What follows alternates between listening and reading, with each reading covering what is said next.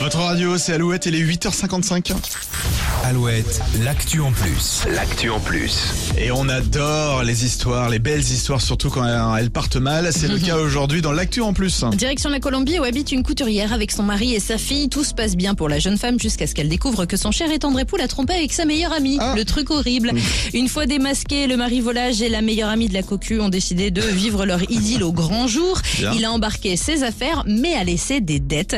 Notre couturière colombienne a dû dépenser toutes ses économies pour rembourser le crédit et s'est donc retrouvée dans une situation Ah ouais. super compliquée. Pour l'instant, on est dans un scénario digne d'une telenovela et on va y rester. La mère de famille était sur le point de mettre sa maison aux enchères et elle a tenté sa chance à la loterie. Et devinez quoi? Ouais. Elle a gagné la plus grosse somme de l'histoire du pays, plus de 300 000 euros. Son ex-mari a été le premier à l'appeler, mais pas pour revenir, juste pour la féliciter. Ah Bon, c'est sympa. C'est fair reste- On va ouais, bah, ouais, oui, bah, heureusement, en même temps, avec les dettes qu'il lui a laissées. euh, Ah, c'est cool pour elle en tout cas. Mm. Belle histoire. Plus de 300 000 euros. Ok, bah merci beaucoup. L'actu en plus est à retrouver sur alouette.fr.